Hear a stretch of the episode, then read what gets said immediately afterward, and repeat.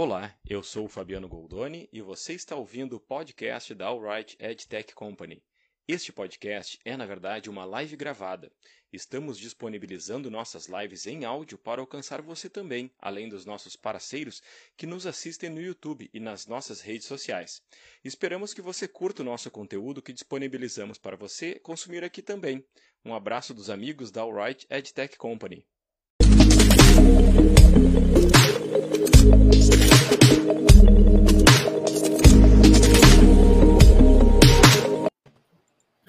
Boa tarde, pessoal. Estamos ao vivo para mais uma live All Right Sem Filtro. A nossa live que acontece toda terça-feira às 16 horas, aqui no nosso canal do YouTube, na fanpage da All Right no Facebook e também no nosso perfil do Twitter, né? Estamos aí num incrível broadcast de três plataformas, eh, levando aí nossa informação e os nossos convidados para todo mundo que puder nos assistir. A live de hoje é muito especial e veio para fechar esse ano de 2020 com chave de ouro. O tema é o poder da cocriação da mulher dentro do contexto da publicidade. E hoje a mediadora da live vai ser a Bárbara Ferrer, que é Media Scientist aqui na Alright. Então, bem-vinda, Bárbara. Obrigado pela condução de hoje. Tá tudo bem com a internet aí em São Gabriel, também conhecida como a Atenas Rio Grandense? Por enquanto está tudo bem aqui, espero que se siga assim. Boa tarde, Fabiano. Boa tarde, pessoal. Boa tarde para as convidadas. Boa tarde para todo mundo que vem nos prestigiar aqui na live. Eu sou a Bárbara Ferreira, sou Media Science aqui na Wright há dois anos e eu atuo como planejadora. Como mídia, eu estou no mercado desde 2008 e eu quero aproveitar para deixar o meu arroba, porque não, né? É arroba Baferrer e dizer que eu estou muito feliz com o convite. Esse é um assunto aqui que eu quero, que eu gosto muito de falar que eu adoro escutar e que quem não gosta de ouvir falar sobre esse assunto deve ouvir mais. Eu acho que o mundo vai ser bem melhor se isso acontecer. Eu assino embaixo. Eu vou começar a nossa apresentação aqui agora, porque eu vou depois sair, fico ali na técnica, ligando os cabos e vendo se a internet segue funcionando, e a Bárbara vai conduzir o nosso bate-papo aqui. Então, Deixa eu chamar a nossa apresentação aqui, porque depois quem vai, inclusive a Bárbara vai chamar aqui a galera que já está dando um boa tarde aqui, eu já estou vendo o pessoal no chat uh, aparecendo aqui para dar um alô. Então, né, uh, essa, como eu falei, essa live é um pouco diferente das, das demais, né? Nós vamos, a gente vai ensinar, apresentar agora a Right e, e depois eu saio. Então, para iniciar aqui, eu quero comentar sobre a Right, porque muita gente acaba assistindo as nossas lives pela primeira vez, né? A Write é uma EdTech que conecta publishers e marcas aí, através de tecnologias proprietárias, entregando mais contexto, segurança e transparência para o mercado. Né? A nossa missão aí é tornar o ambiente de mídia mais seguro para os anunciantes, mais rentável para o publisher e mais relevante para a audiência. Né? E como última live do ano, né, a gente uh, vai ter é, essa é a última live, mas a gente não vai parar de ter conteúdo, né? No dia 22 de do, do 12, agora de dezembro, a gente vai ter uma retrospectiva das lives do ano e também depois, no dia 29, a gente vai ter um, um vídeo que é uh, as, sobre as tendências para 2021. Na verdade, é o contrário, tá? Eu acabei botando aqui uh, no nosso slide ao contrário. No dia 22, a gente vai, vai ter uh, o vídeo das tendências, Desculpa. Que foi? Falha no engano. Alguém, é, falha no engano, isso mesmo. É, no dia 22 vai ser o vídeo das tendências, no dia 29 a retrospectiva, que é o último do ano. Então, é isso. Sigam acompanhando aqui, né, sempre às terças-feiras às 16, porque sempre vai ter conteúdo aqui para vocês, tá? Mesmo que não seja ao vivo. E agora é o momento em que a Bárbara assume e eu vou ali ficar ali no backstage tomando uma aguinha e passando os slides e deixando tudo funcionando aqui para ti, Bárbara, e para vocês, as nossas convidadas. Vou deixar que você apresente agora. Até mais, brigadão. Muito obrigada, Fabiano. Uh, vamos lá, como o Fabiano comentou, a gente está aqui para encerrar esse ciclo de lives aqui da Alright. E eu, na minha, na minha modesta opinião, não podia terminar da melhor forma. Uh, a gente convidou a Aliana Bazanella, ela é head de negócios da Duit e presidente da ARP. A Andresa Rocha, ela é sócia e head de operações e diversidade da Brasil JS e fundadora e CEO do Afroia Tech Hub. Falei certo, uh, desde o Afroia? É assim? Afroia. Afroia, tá. Obrigada. Uh, a Greta Paz, ela é CEO da Eixo Estratégias de Inovação, e a Paola Bess, CMO da Warren Brasil, para esse debate tão importante e relevante para nós mulheres. Uh, antes de contextualizar o papo de hoje, eu queria que você se apresentasse para quem está acompanhando e, por acaso, não conhece vocês. Uh, Eliana, tu pode começar? Oh, tá mutado, Eliana. A frase mais falada no ano, né? Tinha que ter hoje na live. Eu já comecei fazendo isso para deixar todo mundo bem à vontade, né? Porque o, a gafe sempre é minha, eu sempre sou a primeira pessoa a não, não desbloquear o microfone. Boa tarde, então, vou aproveitar uh, ah, para. Agora que eu já me apresentei com o microfone desligado, vou me apresentar de novo, tá, Babs? Tá, por favor. Uh, eu sou a Liana. Uh, começa, uh, começar pela, pela, pelo histórico mais recente, né, de, de trás para frente. Há, há, um ano aí estou na à frente da, da Duit, então, que é a nossa empresa de estratégia. E até então eu estava à frente da, de uma agência de, de publicidade dita aí convencional, Bárbara, que é a Debrito. Fiquei 10 anos como CEO da Debrito. Uh, a Debrito é uma agência, para quem não conhece, que é uma agência nacional, que tem operação em vários lugares do Brasil. Eu coordenava aqui em Porto Alegre, trouxe a operação aqui para Porto Alegre.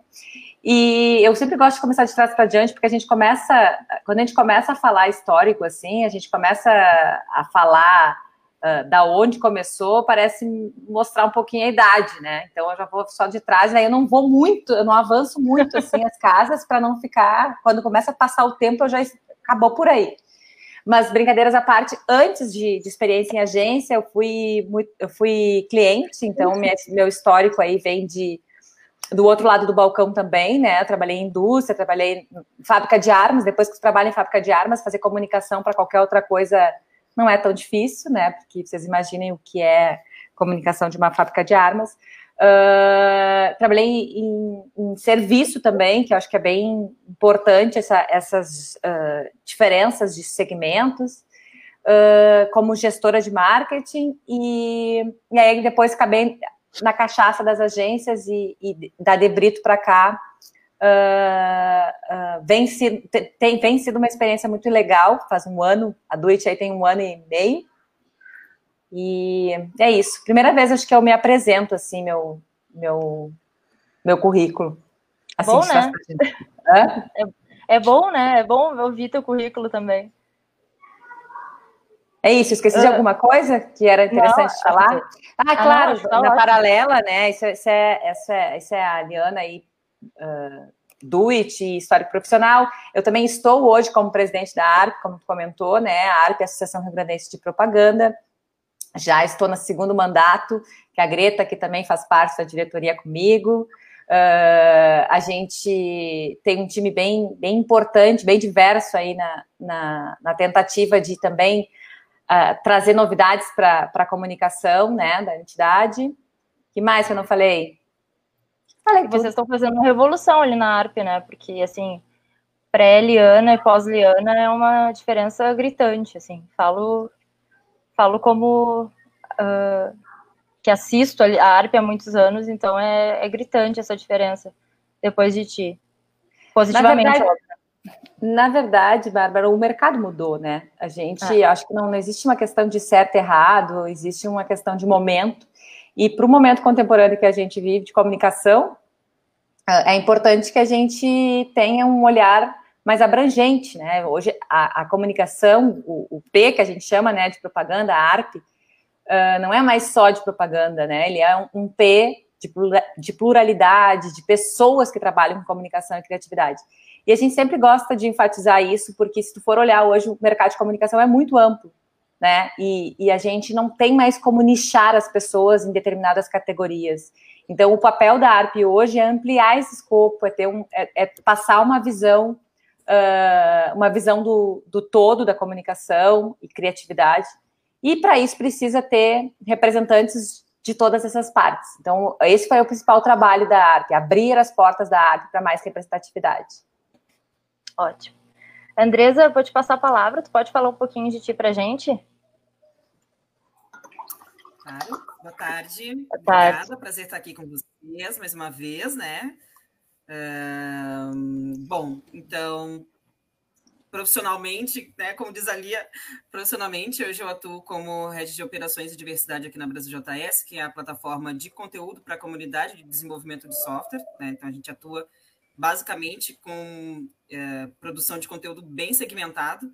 E também fundei agora o Afroia Tech Hub, que é um hub global de soluções e projetos para diversidade racial em tecnologia. Uh, fora isso, eu tenho mais de 15 anos de vivência na área de gestão de pessoas, com foco na área de tecnologia também. Então, tem uma passeada aí por várias áreas, né? Também da comunicação interna, que eu trabalhei bastante, do marketing, enfim. Vivo nesse mundo aí também de um, de um ativismo mais relacionado a gênero e raça. E estamos aqui para conversar sobre algumas coisas importantes, né? Prazer com estar certeza. com vocês mais uma vez. Obrigada. Obrigada pela presença. Greta, por favor, se apresenta para gente. Gente, que honra estar aqui com vocês. Estou muito feliz de participar dessa live, ver os comentários do pessoal conhecido. É muito legal. Eu, eu acho que a tarefa mais difícil é se apresentar, né? Então, é complexo. Mas, enfim, eu sou jornalista, não sou publicitária de formação, apesar de trabalhar muito com publicidade. Sou empreendedora uh, desde os meus 21 anos, então empreendo há bastante tempo. Sou CEO e fundadora da Eixo, cofundadora. A gente atende várias marcas como Boticário, Banco 24 Horas, 99, trabalhando com experiência de conteúdo para marcas. A Eixo é uma empresa B certificada, eu acho que isso diz muito sobre o papo que a gente vai falar hoje, então é uma das empresas que mais ressignifica sucesso na economia. E tem um canal de YouTube que fala sobre empreendedorismo, que é o Faz de Propósito. E acho que, além de trabalho, sou apaixonada por ler e fazer esporte. Acho que isso diz bastante sobre mim. É isso, Bárbara. Muito obrigada. E Paola, uh, bom, tu tá feliz de estar aqui, a gente, eu tô muito feliz de estar aqui falando com vocês. Paola, para fechar essa, essa rodada de apresentações, então, uh, me fala um pouquinho, fala pra gente um pouquinho da tua história. Oi, gente. Para mim também é um super prazer estar aqui. Sou um pouco estranha no ninho, eu acho, porque eu não circulo tanto no, no, no ambiente assim publicitário porto-alegrense, porque eu não sou publicitária também. Então também não tenho essa veia tanto, estou aprendendo. É, a minha formação também não é em publicidade, apesar de ter, de ter vindo da SPM, então um pouco vem disso. Então, é, eu, sou, eu sou formada em RI e Economia. Então, tenho duas formações aí e estou pela primeira vez, na verdade, agora usando minha experiência de economia, trabalhando no mercado financeiro. Então, estou à frente aí, é, depois de passar por duas experiências, já venho aí há cinco anos trabalhando mais específico dentro do mercado de tecnologia, né, startups, desenvolvimento. Então, passei pela Uber, um, participei aqui da implementação de toda a operação e o marketing da Uber em Porto Alegre, região sul, uh, centro-oeste também, cheguei a, a, a alçar voos ao redor do Brasil. É, depois passei um tempo na Oio, que é uma startup indiana de hotéis, que foi uma experiência bem legal também. É, e antes disso, eu estava no mercado super mais tradicional, eu trabalhava no marketing da Tramontina. Então, acho que alguém eventualmente pode ter trabalhado aí como um, atendendo a Tramontina em alguma agência e tudo mais, então também foi uma super experiência. Amo a Tramontina, uma, levo no meu coração, passei bastante tempo lá antes de me voltar mais para o mercado efetivamente da tecnologia, que hoje eu também não me imagino fora. Então, sempre trabalhei muito do lado do cliente, sendo cliente, né? Sendo muito cliente de agências, então sempre, sempre foi meu papel, nunca tive dentro de uma agência, mas já rodei com bastante contato com muitas agências pelo Brasil, então eu já conheci bastante desse lado também. Mas o meu lado original é muito mais de marketing e negócios mesmo, hoje, mesmo dentro da Warren. Meu desafio é muito mais voltado para growth como um todo, então crescimento é, da Warren, base de clientes, bases ativas, então é, olhando um pouco mais por esse lado e não só o lado publicitário, mas estou super feliz de estar aqui trocando com vocês, entendendo um pouco mais desse universo também. Ai, que legal. Bom, gente, eu vou para minha parte, assim, que na verdade depois a gente mais, mais vai ouvir vocês, eu vou perguntar o que a gente quer saber de vocês. Uh, mas, assim, a gente vai falar sobre o poder da cocriação da mulher e para isso a gente quer explicar por que, que surgiu essa ideia do contexto, né? Até para fechar o ano, e eu acho que isso é super importante esse peso de, desse tema para fechar o ano. Uh, ah, para quem é da área da publicidade, né, não é, e, e aí eu digo agências, mas eu digo uh, o mercado como um todo da, da, e da tecnologia também, aí até mais. Uh, a gente já sabem que o ambiente sempre foi predominantemente muito masculino, né? E partindo dessa premissa e sabendo da potencialidade feminina que tem no mercado de trabalho, a gente buscou referências e artigos sobre o assunto e a gente entendeu que existe uma lógica muito interessante para isso, assim, que uh, ainda é uma questão muito masculina e a gente quer trazer o que que a gente, né, o que que mulheres têm a agregar e por que que a gente tem que agregar muito nisso, né.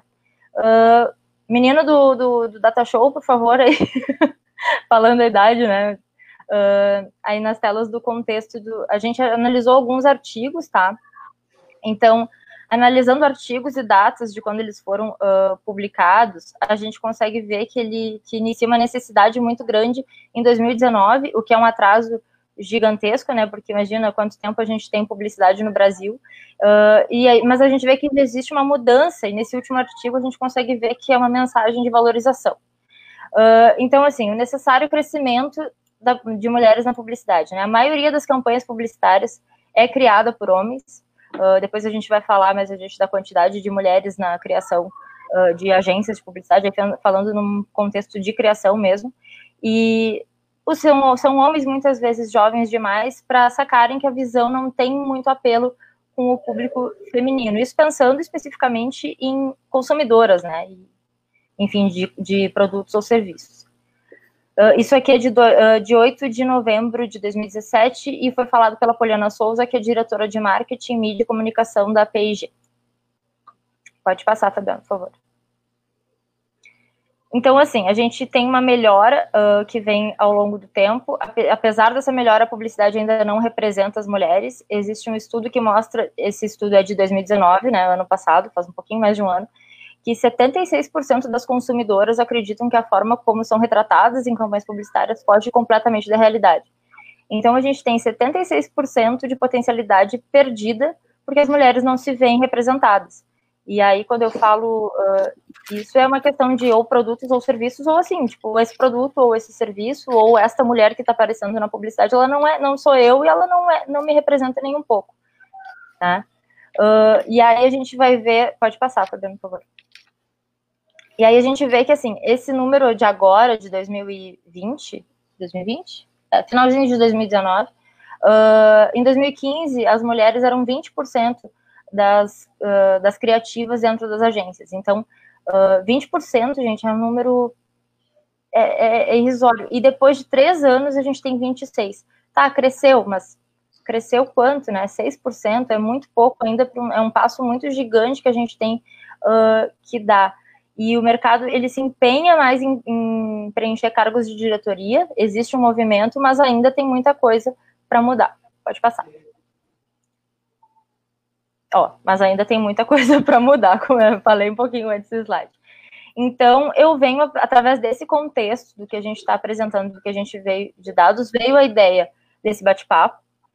Uh, e aí eu quero uh, fazer o seguinte com vocês tem, só quero deixar um recado para quem está assistindo. Quem quiser fazer perguntas, tá? O chat está aberto, por favor, façam uh, para as nossas convidadas. Eu tenho uma, um roteirinho de perguntas aqui, então talvez não caiba no tempo, porque a gente tem tempo para falar, mas uh, eu vou tentar incluir as perguntas de todas aqui. tem um dado, eu vou começar com a Liana, tá?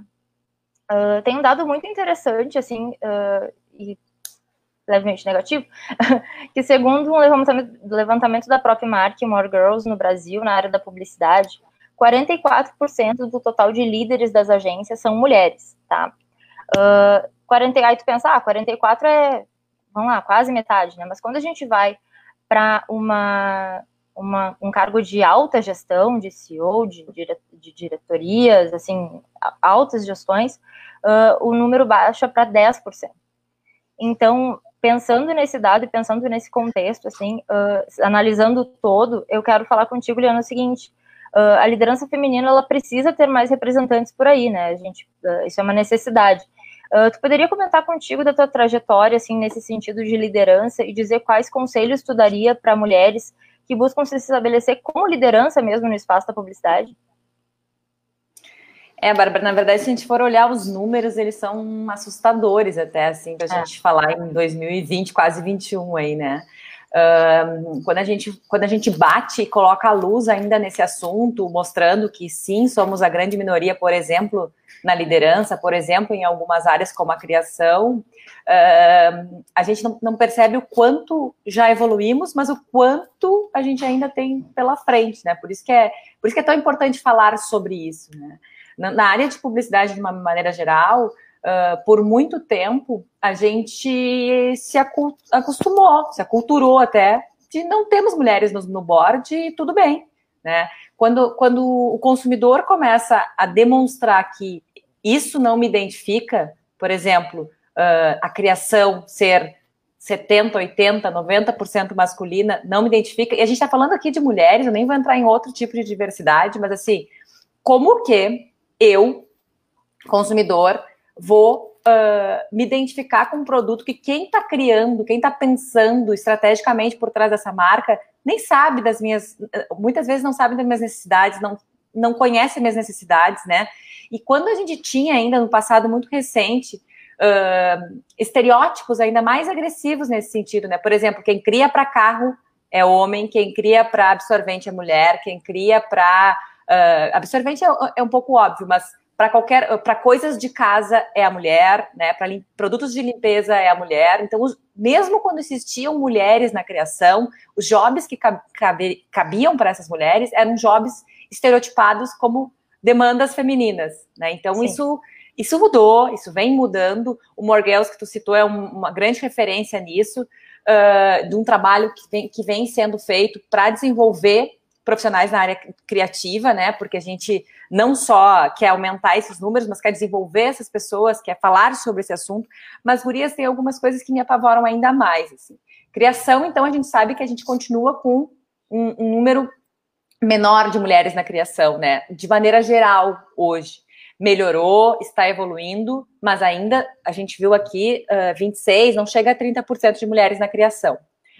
Agora, quando a gente fala na liderança, isso agride ainda mais. E agride não só por não ter mulheres, mas para ver as respostas das pessoas com relação a isso. Tem uma pesquisa que mostra que no Brasil, 33%, 33% das pessoas dizem não se sentir confortáveis por ser lideradas por mulher. Né? Então, assim, uh, dentro de uma. Uh, a pergunta é só essa: sente confortável por ser liderada? Não. E aí, se vocês forem ver, se a gente for cortar um, um, um, nesse número de 33 por gênero, aí vocês vão dizer, ah, os homens que disseram isso, né? 23% mulheres não se sentem confortáveis por ser lideradas por mulheres. Então, como tem uma questão uh, cultural por trás disso, né? O quanto a gente ainda precisa evoluir, quanto a gente ainda precisa mostrar que é possível ser líder, e tu comentou a questão de trajetória. Eu sempre fui uma das poucas mulheres dentro dos contextos de liderança, né? Então, por exemplo, dentro do ambiente, eu fui uh, diretora do sindicato das agências de propaganda. Eu ia em um encontro, por exemplo, do, do, do, dos diretores, eu ia para a fila das esposas, né? A senhora pode passar para ali para a fila das esposas. Né? Então, assim, não, não, se cogitava a ideia. Cansei de ser a única mulher na sala, cansei de ser a única uh, mulher uh, no, no, contexto, e as pessoas uh, não, nem, nem perceberem isso como uma coisa que, positiva ou negativa, é simplesmente assim, isso não passa pela cabeça que temos que ter mais. E como que a gente vai mudar se a gente não tem referências de? A gente também sabe que quando a mulher chega na liderança, normalmente a gente tem mais chance de que essas mulheres atraiam outras mulheres, né? E aí é, é, é, é dados também.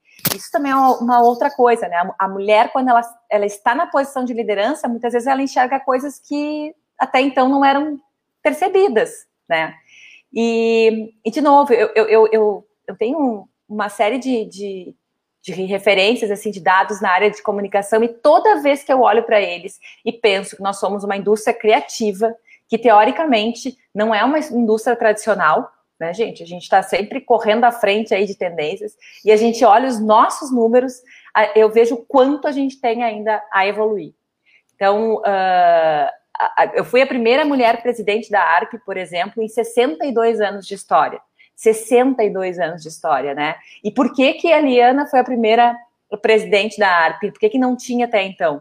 Não, é, é, é, é um reflexo do mercado. Não tem mulheres na liderança, presidentes da ARP são gestoras, são normalmente são dirigentes de agência, não tem dirigentes mulheres, automaticamente, né, era a minoria uh, nesse sentido.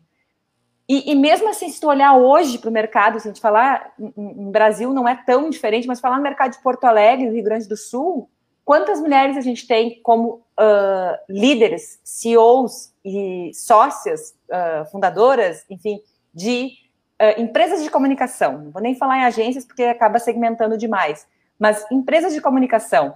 A Duit, por exemplo, não é uma agência de publicidade, né? A gente tem um, um, intervalo, é um híbrido entre uma agência e uma consultoria, é uma aceleradora de marcas. Mas, então, expandindo para outros negócios também. Aqui a gente tem exemplos, né? No, uh, exemplos de mulheres, mas vamos lá, segue, vamos, vamos olhar para o lado.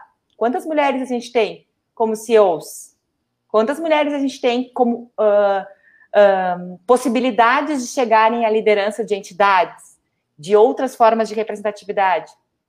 Enfim, Acho que, que esse histórico uh, faz com que a gente, eu penso assim, e sempre tento trazer isso para o discurso, para a discussão, na verdade, né? Uh, é que a gente tem muito pela frente ainda. A gente precisa falar disso, né? Quando as pessoas dizem, ah, tá, de novo, vamos falar sobre isso, enfim, a gente não percebe o quanto ainda faz muito parte da nossa realidade.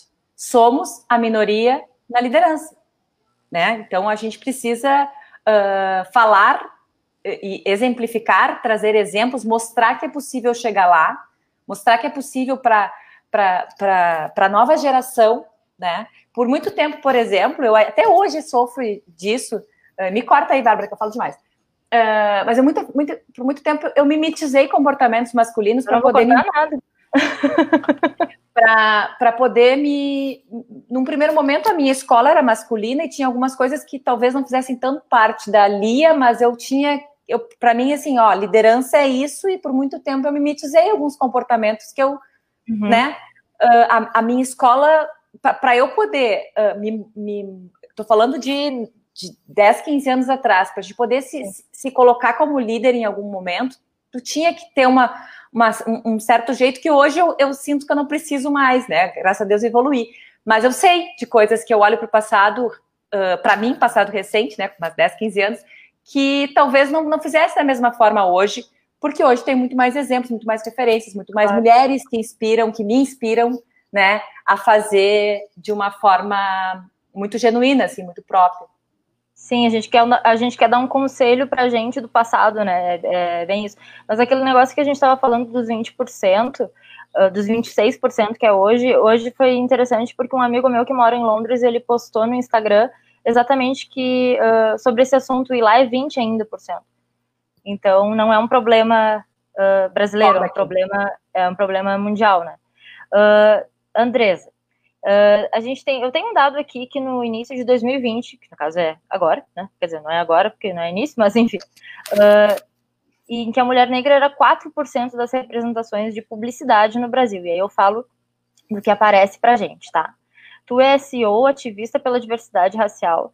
Uh, tu podia comentar sobre essa representatividade da mulher negra, tanto nos espaços de liderança e também uh, na, nessa representação de na publicidade mesmo, que a gente assiste mesmo, que a gente lê, né? Pode comentar para a gente, por favor? Claro. É... Só poderia ser eu a comentar isso, né? Infelizmente, Sim. poderia ser qualquer uma de vocês. Sim. Mas é, é exata, a gente está desenhando exatamente sobre o que a gente está falando aqui. Por que, que essas pautas recorrem sempre e recaem sempre ao token da diversidade? Sempre, é, isso é, isso é a gente está representando aqui o, o que se reproduz nos nossos espaços de trabalho e na sociedade, que é o tokenismo das mulheres e pessoas negras de forma geral, né? E esse dado que você traz é, é, bem realista. E aí a gente tem uma dificuldade também de tratar gênero com a intersecção de raça. É impossível você fazer isso no Brasil. Não tem como você falar de gênero, falar de mais mulheres não sei aonde, mais mulheres não sei o quê, se você não colocar interseccionalidade de raça. É impossível, uma coisa está é, desassociada. Até porque a mulher negra é a base da pirâmide. Como é que você inclui a mulher, mas você não inclui a mulher negra? Está falando de que mulher, então? Tu não está falando de mim. Né? Então, essa, essa, essa questão que hoje a gente vê um pouco mais de representatividade, com uma aspa muito grande né, nessa, nessa, nessa palavra, representatividade, que a gente acha que colocar uma pessoa negra num comercial, numa propaganda, numa peça publicitária, é um super é um super exemplo de representatividade, é, isso é, é, muito crítico, né? Tu vai olhar em termos quantitativos, quando tu vai olhar em, em impacto mesmo. Porque você colocar, é, hoje o que, que se faz? Se, se coloca uma pessoa negra numa campanha, pode observar as campanhas de Natal. Vou dar um exemplo prático para a gente tangibilizar, para não ficar só aquela coisa uhum. emocionada, né? Observem os, as campanhas de Natal que estão rodando. O que, que vocês enxergam? Geralmente as mulheres negras estão em famílias disfuncionais, ou seja, são só elas sozinhas com seus filhos, ou são pessoas negras representadas, famílias negras sem, sem, sem aquela representação de típica família brasileira, né? Sem pai, sem mãe. Comercial de margarina.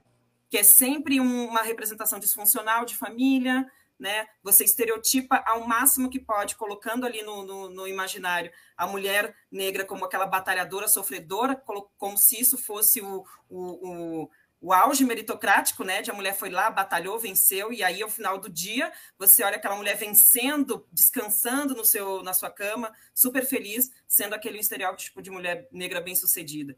Então, assim, são, esses, são essas coisas que a publicidade não, não, não segue não avançando, né? A gente finge que tem representatividade quando a gente coloca ali. Não, coloca fulano aqui que é legal, que vai ficar dar um estilo eu me incluo, tá? Porque é assim que as pessoas geralmente me convidam para as coisas. É, é, se não for uma coisa do, da entrega de trabalho, geralmente é assim. Ah, tem um estilo, a Andresa tem um estilo, a Andresa fala disso, aquela coisa toda. E aí a gente segue fazendo publicidade, propaganda, é, ações internas de empresas é, com pessoas negras, mas não para pessoas negras. Ou seja, uhum. eu estou dispensando todo o potencial de consumo que a gente também tem, haja vista em 2020, é, que a gente passou falando de racismo, e essa palavra é impossível de falar na publicidade, né? a gente não pode falar disso, é palavra proibida nas nossas empresas, no nosso mercado, a gente não pode pronunciar essa palavra, porque a gente vive num país é, racista, mas que não tem racistas, e aí a gente não, não tem pode no Brasil, palavra, né? Porque é muito forte, ah, e vai assustar. Tá, mas e aí, como é que a gente faz esse diálogo, então? Como é que a gente conversa sobre isso, se nem mesmo assumir a condição prévia de ser para a gente poder evoluir, né? Então segue, é, é, é, segue fazendo isso, né? A gente segue fazendo publicidade com pessoas negras, mas não para elas. Ou seja, eu sou head de operações, eu tenho uma empresa e eu não me enxergo 90% dos produtos que eu, que eu poderia consumir. É, eu poderia comprar várias coisas, mas não compro, porque aquela empresa eu observo a, a, a, a postura, observo aquilo ali não é para mim. É um imaginário que vai sendo construído que não foi feito para nós. E aí eu te digo, a gente segue ocupando, entre aspas também, porque eu não gosto muito dessa palavra, a gente segue ocupando o espaço que vocês que criam determinam para nós. Por quê? Porque a gente não é head de operações da, da, alta agência de publicidade, eu não sou head de operações lá da. Não vou falar aqui das agências que tem, por exemplo, né? Mas assim, a gente tem aqui no Rio Grande do Sul, quando você vai trazer para o Estado, obviamente tem que fazer esse recorte local, é, a gente tem grandes mulheres negras aqui, super representando a publicidade. Por que, que inclusive, uma delas não está aqui nesse evento, que é efetivamente publicitária? Um exemplo, Poliana Correia, que é head da Bergamota, lá da, da Grendene, que cria, cuida da Grendene, Melissa, Raider. Por que, que a Poliana não está aqui? Publicitária uhum. com mais de 20 anos de trabalho. Né? É, é, entendam que isso não é uma crítica direta a vocês, entende que é o, a gente, tô...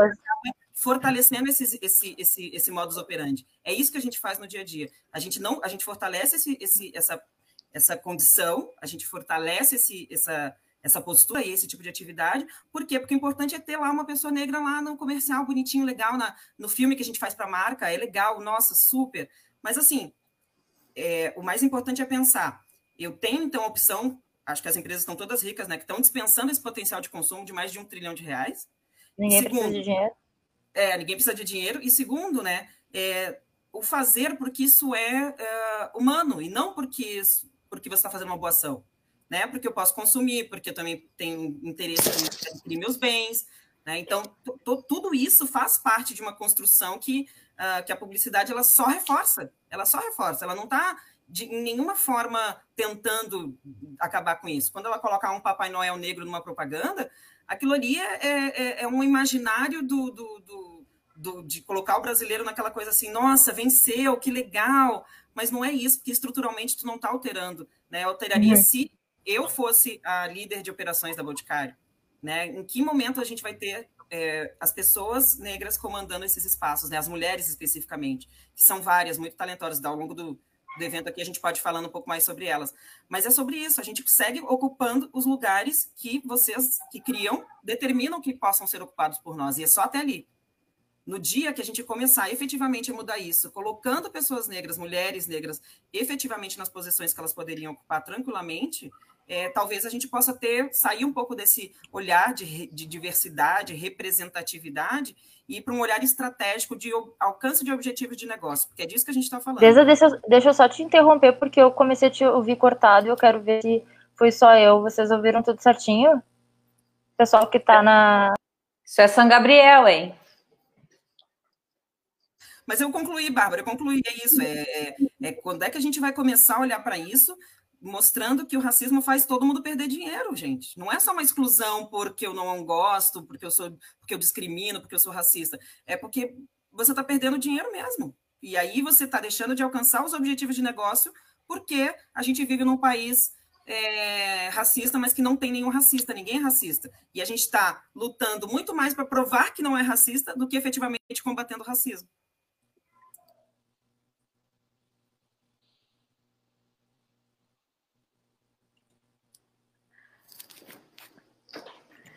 Acho que a Bárbara teve problemas lá, mas é, eu disse, ó, São Gabriel é o problema. Rosário do Sul não tem essas coisas, gente. A capital da fronteira lá não tem problemas de internet.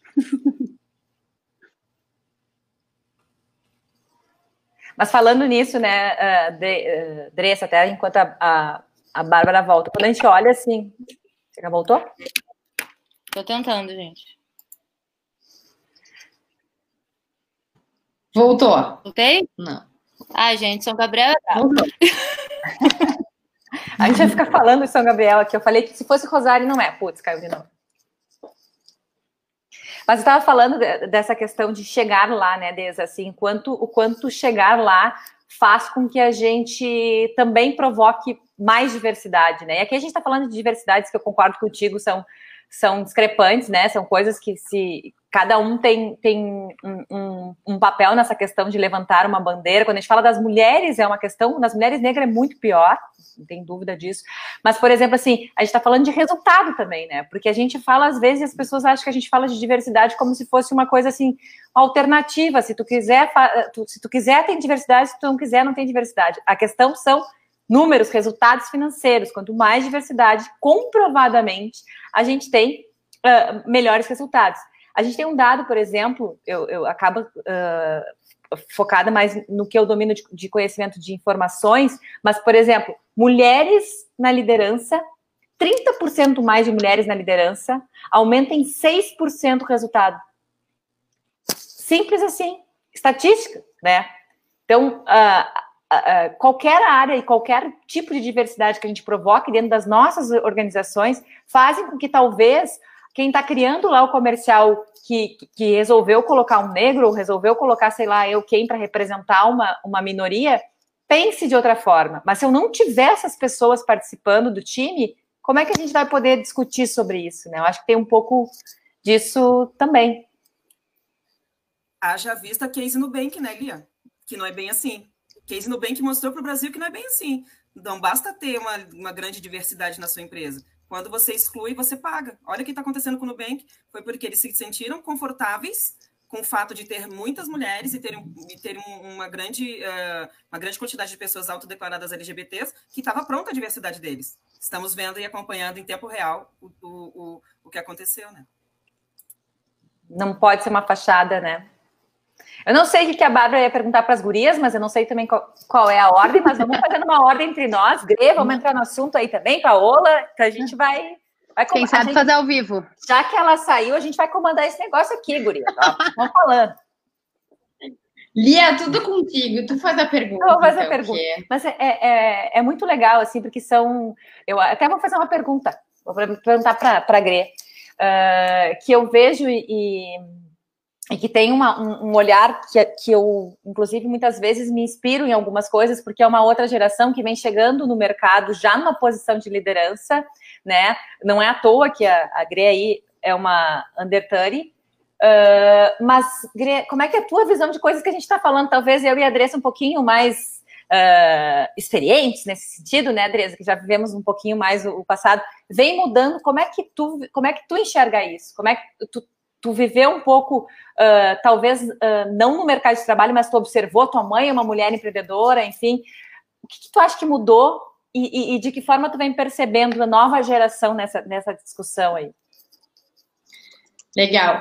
Acho que é super importante trazer, uh, primeiro, de onde eu parto, e parto sim de uma posição de muito privilégio, né, de ter uh, uma mãe uh, executiva, então, para mim, sempre vi uma mulher muito forte em casa, uh, trabalhando, tomando decisões. Minhas avós também sempre foram mulheres que trabalharam e, e, conquistaram as suas, né, a sua independência, de certa forma.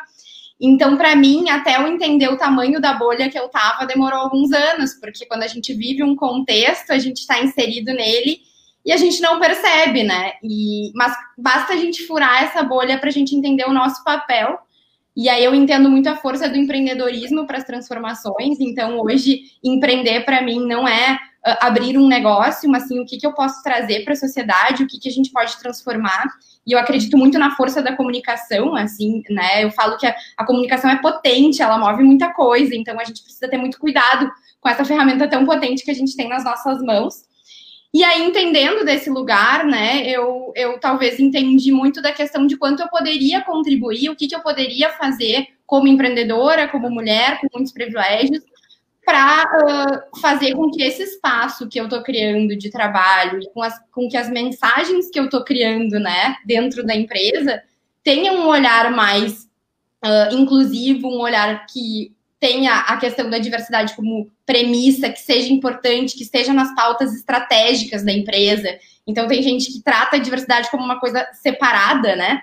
E não, ela tem que, tem que estar recorrentemente nas reuniões, uh, nos boards, né? E, e também com provocações para os clientes, né? Então, como é que a gente provoca mais? A gente trabalha hoje com grandes marcas do Brasil, que movimentos a gente pode fazer. Então, eu sempre digo que a partir do momento que tu vai despertando para isso, isso é através da busca por conhecimento mesmo, né? Quando a gente está numa bolha, a gente tem que buscar conhecimento para entender e ter empatia com outras realidades. Uh, quando a gente coloca essa lente, né, e começa a enxergar, não tem mais como não olhar para ela, né? Então, não tem mais como eu entrar uh, num talk e, e, não abordar esse tema, porque para mim isso é muito forte, para mim isso é muito latente, está presente todos os meus dias, em todas as decisões que eu estou tomando. Então, uh, dentro da Eixo, a gente tem muitos mecanismos para entender um pouco o que, que a gente está fazendo a respeito disso. Então, desde um grupo de trabalho de diversidade criado esse ano, uh, que está pautando discussões enormes dentro da empresa, muito importantes até toda a questão de rodar um censo na empresa semestralmente para saber quem são as pessoas que hoje estão criando as mensagens que a gente está fazendo. Então, são vários movimentos. Acho que isso, uh, hoje, a média de idade da Eixo é 27 anos, né? Dos 60, a gente tem 60 colaboradores, a média é 27, então é uma equipe jovem. E que hoje ela não entra numa empresa se essas questões não estão sendo discutidas. Então, eu vejo que hoje isso é importante para trazer gente legal para o time, para a gente uh, produzir mensagens melhores. Então, eu acho que isso é, uh, infelizmente, não é um mindset de geração, assim, não é um pensamento de geração. Não consigo dizer que a minha geração é muito mais sensível. Eu converso com muitos empreendedores que têm sensibilidade zero para todas as questões que a gente está falando aqui, né? Então, mais uma vez, é furar a bolha, porque eu estou num ambiente de empresas que têm sensibilidade para isso, mas eu não posso dizer que a minha geração despertou para isso, que uh, não é uma verdade. Por isso, eu acho que a gente tem tanto que ocupar esses espaços e trazer. E eu vejo que talvez uma geração ainda mais jovem que a minha possa vir com outro olhar, né? Uma geração Z aí possa estar com outro mindset e eu sinto um pouco disso nas contratações da galera mais jovem ainda da Eixo. Mas é a bolha que eu vivo e busco recrutar e busco contratar pessoas que tenham esse olhar, que tenham esse cuidado, que tenham essa sensibilidade, porque eu acho que isso tem mudado. A Eixo é uma empresa que cresceu muito esse ano, contratando muita, né, com um olhar muito atento para a diversidade, e não é à toa que cresceu, né? Não é, não é coincidência, né? Eu acho que todo mundo contribuiu muito nesse sentido. Então, adoraria dizer que a minha geração vem super diferente, mas não vejo isso. Gente, peço desculpas por, pelo, pelo sumiço. Estou no interior, né, gente? Aí acontece essas coisas, a gente ficar sem internet. E se cair de novo, acho que o Fabiano vai ter que entrar e vai uh, seguir o roteiro de perguntas. Greta, tu respondeu muito parecido, muito, muito do que eu ia te perguntar, que era, tu, tu trouxe, tu trouxe muito a questão da diversidade, mas eu ia te perguntar exatamente sobre uh, a gente está na publicidade a gente está saindo dos estereótipos, né, no geral, está uh, acontecendo a passos lentos, mas ele está acontecendo. Uh, mas eu queria saber como é que tu lida com a quebra dos estereótipos dentro da empresa, assim. Assim, acho que a gente ainda tem um caminho grande para traçar mesmo dentro da eixo, né? Mesmo coisas que às vezes a gente não se dá conta, como eu falei dessa lente que a gente vai botando, eu tenho certeza que eu tenho várias lentes ainda para colocar para conseguir enxergar. Mas eu vejo um movimento muito forte Uh, primeiro, como a gente faz para isso? Dando liberdade e autonomia para as pessoas criarem. Então, não adianta né, as pessoas estarem criando e depois vem alguém lá que valida essa criação e que não. Então, assim, dando trazendo um ambiente de liberdade e autonomia, a gente vai conseguir uh, ter criações mais diversas. Uh, também tendo pessoas com diferentes repertórios, diferentes contextos, diferentes experiências de vida. Então, é muito fácil. A gente hoje está vendo quem fez faculdade, quem não fez faculdade, que faculdade veio. Eu não quero todo mundo que se formou na mesma faculdade, fez a mesma escola, que fez, tem o mesmo repertório. A gente quer trazer pensamentos diferentes que, que, que possam conflitar e que sim a empresa tenha uh, a possibilidade de ter divergência né? E, e, isso faz parte do crescimento. Então, hoje todo mundo na eixo provoca muito a empresa. Como assim vocês estão fazendo isso? Como assim a gente entregou essa comunicação? Como assim? E trazer esse ambiente confortável para isso tem feito com que a gente tenha uh, produções com, com mais diversidade. Assim, a gente tem indicadores para isso também, cada vez mais. Então, a gente está olhando para quem que a gente pagou o maior cachê como de creator. Que perfil era essa pessoa? Né? Como é que tá? Como é que a gente está se comportando? Então, acho que tudo vai criando esse contexto, né? Que parte das pessoas e da liberdade que tu cria, mas tu também tem que criar ferramentas e formas de estar tá avaliando e metrificando isso o tempo inteiro. Senão é muito fácil se enganar, né? A gente traz uma pessoa e, né, eu vejo muito. Uh, ah, por exemplo, trouxe uma pessoa negra para o time, então diversidade já está contemplado. Não, né? Quantas pessoas, como a gente faz, que espaço a gente dá, que, que espaço essas pessoas estão ocupando, como elas estão ocupando. Então, acho que tudo isso, todo esse cuidado se reflete nas nossas produções. E hoje eu vejo um movimento muito grande. Então, que elencos a gente está buscando, quem são as vozes que estão né, falando, na, a gente vê muita locução masculina, por exemplo, né, as coisas que são fortes são locuções masculinas, as coisas que são doces são locuções femininas. Não, sabe? Não, não pode ser assim. Então, a gente precisa ter gente muito boa provocando essas reflexões e, e, e, isso dentro da empresa. E hoje eu vejo muito essa liberdade, mas ainda sei que a gente tem um caminho enorme para trilhar e isso me instiga assim todos os dias em diferentes medidas, em diferentes tamanhos, mas é uma coisa que eu acho que a gente pode ter uma contribuição muito grande para o mercado. Ah, ótimo. Uh, Paola, eu pensando na tua carreira, assim, atuando como líder em, de grandes empresas e hoje CMO da Warren e né, Tramontina, como tu nos, como tu nos falou anteriormente, que skills para saber lidar com esses diferentes espaços, né, como uma, uma, liderança feminina muito forte e o que, que tu acha do marketing pessoal dentro desses espaços corporativos, assim? É, sempre enfrentei muito de todas as questões a possíveis mas, ou situações, inclusive acho que às vezes com ignorância, assim, perceber que estava passando uma situação possível machismo, de que os passados tá, tá, tá, tá, tá tão e tu lida com aquilo e frente, porque eu sou muito, muito, muito para resultados. Então, para mim, o que importa é o resultado, sempre, de tudo, de tudo fosse, passava por se fosse, para chegar num resultado em qualquer uma das, das, experiências que eu passei, assim. E hoje, mais maduro, olhando para trás, eu enxergo episódios que eu passei que na época talvez nem ficaram tão claros para mim, é, mas que eu tive que enfrentar e, e passar por cima disso, assim. É, na época da Tramontina, especificamente, assim, eu, eu tive uma experiência antes, mas foi onde eu efetivamente comecei mais é, uma carreira profissional, fora estágios e tudo mais. É, a empresa, apesar de ser uma empresa familiar é, e bastante tradicional, eles me deram bastante oportunidade, assim, eu cresci muito lá dentro, fui crescendo sempre, é, alçando voos maiores, e eu trabalhava na época com mercado externo, então não era nem Brasil. Tinha uma vida que eu gosto de brincar, assim, algumas pessoas olhavam achavam minha vida super glamourosa, porque eu passava viajando, basicamente a maior parte do tempo, é, enfrentei aí uh, desafios como ter que ir para Rússia, que é um país super machista, super machista mesmo, assim, é, e ter que defender a empresa e ter aquele jogo de cintura para escutar coisas que tu não gostaria, e tu sendo, eu tinha um papel, eu trabalhava com vendas também na época, então ainda tinha que vender e, e manter um respeito e tudo mais. Então, acho que eh, são coisas que só a experiência te traz, assim, honestamente. Acho que como enfrentar essas situações e como se posicionar é, é só vivendo efetivamente para saber. E como eu falei, talvez, inclusive, passei por situações em que eu era um pouco imatura e nem percebi o que eu estava passando. Assim, olhando hoje, eu noto muito mais. É, mas eu já tive, assim, N situações em que agora, percebendo mais, inclusive agora mais recente também, assim, em que a gente vê claramente uma diferença de tratamento comigo, especificamente hoje num cargo de diretoria, em relação a outro diretor homem. É, às vezes, estando numa reunião é, como um todo, assim, que a gente tem aí é, um board ou alguma coisa assim, é, e que eu recebo efetivamente outro tratamento é, do que um diretor homem. Então, isso realmente acontece ainda bastante. É, não, não é pouco, assim.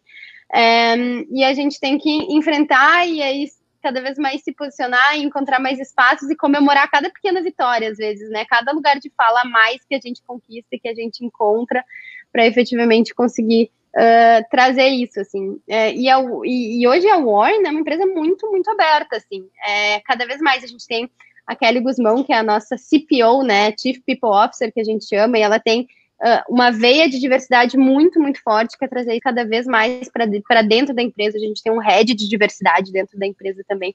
Então, a gente quer cada vez trabalhar isso. A empresa valoriza muito isso, mas acho que parecido com o que a Greta falou, a gente também enxerga que estamos começando. Ainda tem muito, muito, muito a ser feito, assim. É, e eu enxergo muito o meu papel e tenho prezado isso cada vez mais em seleções, inclusive, em a gente abrir um pouco mais, né? A gente ser um pouco mais aberto, a gente também quebrar um pouco de paradigmas, assim, uh, de, de, de, trazer pessoas que a gente talvez não traria, uh, ou que talvez não estejam tão preparadas como a gente imaginava que talvez estivessem, mas que trazem um outro contexto, um outro background e que também agregam de outra forma, né? É, para aquilo tudo. Acho que o próprio momento pandemia contribui para isso, né? Porque eu não sei, enfim, na experiência de todas vocês, mas no caso da Warner, a gente tem feito muitas contratações remotas, né? É, e aí a gente pode contratar no Brasil inteiro. Né? Isso facilita, por um lado, é, a gente não está só restrita aqui a, ao mercado de Porto Alegre, a gente consegue contratar aí um pool de pessoas muito maior, e eu já vejo como isso já está agregando. A gente contratou bastante gente nova, inclusive esse ano, e trazendo pessoas, só de trazer pessoas de diferentes regiões do Brasil, é, com diferentes backgrounds, isso já faz total diferença. As pessoas vêm com outro contexto, com outra visão.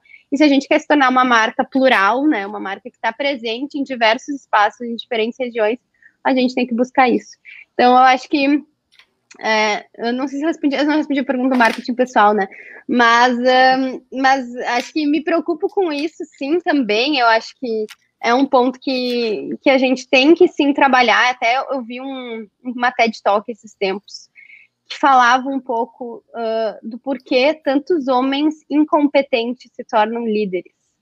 Não sei quem já viu essa TED Talk, mas é muito boa. Não vi, mas é, quero ver.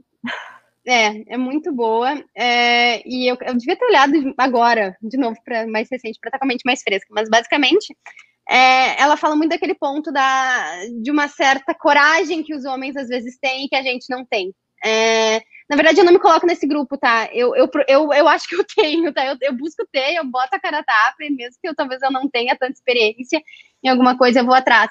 Mas, uh, mas como é mais natural para os homens hoje se colocarem em uma posição é, e terem esse marketing pessoal muito mais forte que a gente.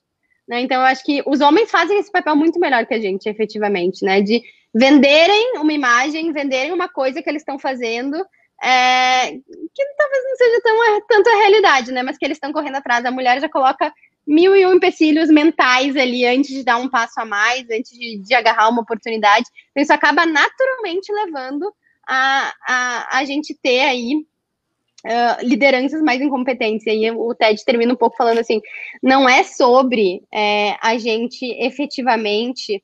Um, não é simplesmente colocar mais mulheres em cargos de liderança, né? O negócio, de certa forma, é selecionar os líderes com a barra tão alta como é colocado para as mulheres. Porque as mulheres, uh, por si só, já, já, já vêm, assim, eh, já, já tem uma, já uma desconfiança maior, como os dados vocês trouxeram lá no início, né? Ah, não quero ser liderado por uma mulher, eu tenho lá as mil e umas restrições. Então, não tem várias questões aí envolvidas, né? É, é mais sobre tu ser justo e exigir as, as competências básicas uh, de todos os líderes do que simplesmente cumprir cotas. Às vezes os homens não estão lá cumprindo exatamente o que é preciso, mas eles botam a cara tapa em cima de um marketing pessoal que eles fazem que a gente ainda tem que aprender a fazer. Então, acho que a gente tem que aprender a se vender mais, uh, a se colocar mais, a, a, falar o nosso valor com mais naturalidade é, que os homens hoje já têm. E foi muito bom que tu puxou a questão de ter um head de, de, diversidade dentro da Warren, vocês terem esse, essa pessoa, porque eu quero te perguntar, Andres, exatamente sobre isso, assim. Uh, que conselhos que tu pode dar para os gestores de empresas que estão vendo a nossa live agora, que estão nos escutando, que vão nos escutar porque ela fica gravada, o uh, que, que, que, que eles podem fazer para buscar uma empresa mais plural e diversa?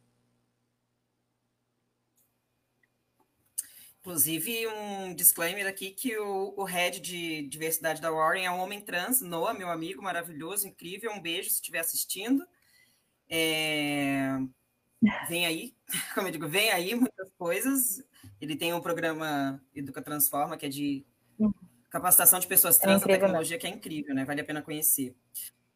Então, uh, a gente está 130 anos falando disso, né? Passamos metade do ano falando de como as empresas podem se tornar mais diversas, principalmente após o advento de George uhum. Floyd.